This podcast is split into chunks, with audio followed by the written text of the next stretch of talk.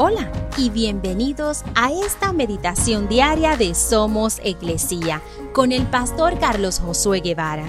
Mi nombre es Magali Méndez y queremos darte las gracias por permitirnos traer esta palabra de bendición a tu vida el día de hoy.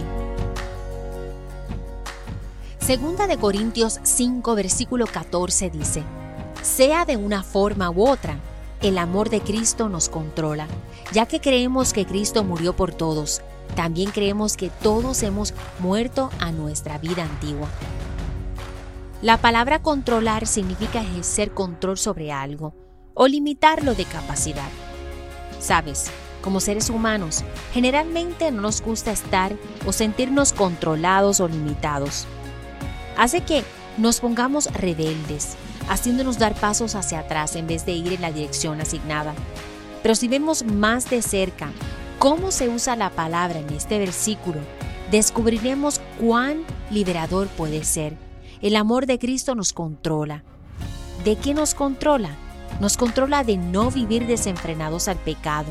Nos limita para no perdernos del plan de Dios para nuestra vida. Si vemos el amor de Dios como una guía que podemos seguir para dar pasos seguros, que limita y controla nuestra vida para agradar a nuestro Padre, entonces nos damos cuenta cuán liberador es confiarle el control a Dios.